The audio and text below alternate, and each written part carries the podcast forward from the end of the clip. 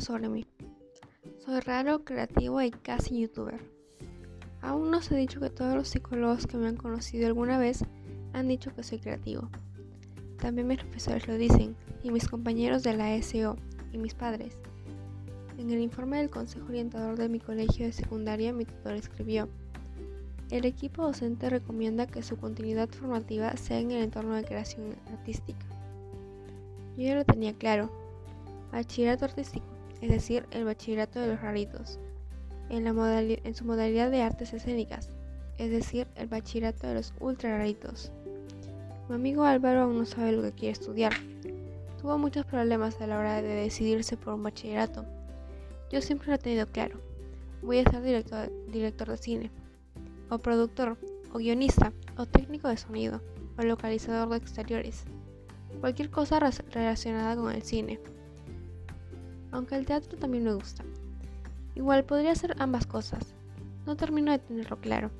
En verdad, igual me parezco más a Álvaro de lo que yo pensaba. Mi primera cámara me la regalaron hace cuatro años por Navidad. He rodado con ella media docena de cortos. Los primeros fueron un desastre, porque los únicos actores disponibles eran mis dos hermanos, y no eran nada profesionales, ni nada constantes, ni nada buenos. Cuando me apunté a clases de teatro, ese aspecto mejoró un poco, porque allí todo el mundo quería ser actor, pero costaba mucho ponerse de acuerdo, porque la gente de mi edad suele estar muy ocupada y nunca pueden quedar para un rodaje. El que nunca me falla es Álvaro, aunque él no quiera dedicarse profesionalmente al mundo del cine ni del teatro, se lo pasa muy bien con, con mis locuras y tiene las suyas propias. Además es bueno de la cámara y le gusta el cine. Antes de acabar cuarto hicimos juntos un trabajo sobre la adaptación cinematográfica de Coraline, de Neil Gaiman. Nos la pasamos muy bien encontrando parecidos y diferencias entre el libro y la película. La vimos unas siete veces y ni siquiera así nos cansamos. De pronto se me ocurrió que para enseñar los cortos que hemos rodado con Álvaro, lo mejor sería abrir un canal de YouTube. Ya hace mucho que sigo algunos youtubers famosos y otros que no lo son tanto. Algunos me parecen unos tipos listos que hacen idioteces y otros unos idiotas que se esfuerzan por parecer inteligentes. Soy fan de quienes no son ni lo uno ni lo otro, de, quienes me divierten y hacen cosas interesantes, diferentes, originales o todo al mismo tiempo. Me gustaría convertirme algún día en alguien como ellos.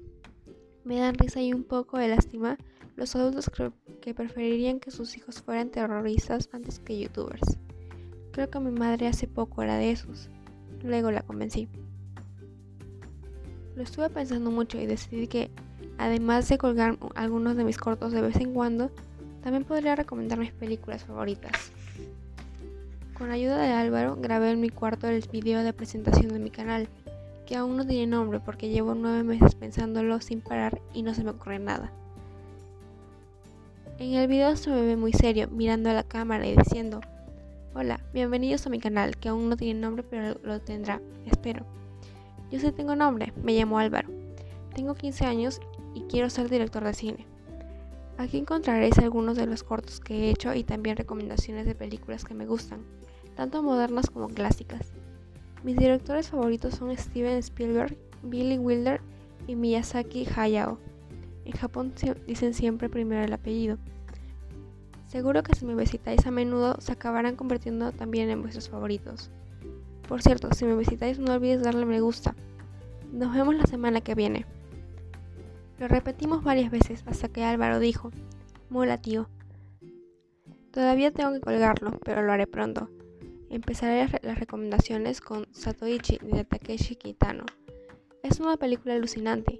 Va de un samurái ciego y de unas geishas que viven en una especie de burdel y de un chico que se disfraza de geisha para poder vengarse de los asesinos de su familia.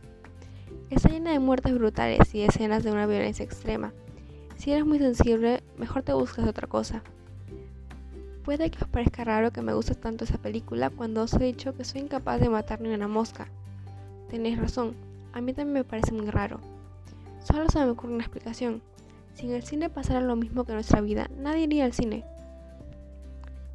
Mi segunda recomendación será La Cumbre Escarlata, de Guillermo del Toro, pero de esa los hablaré otro día.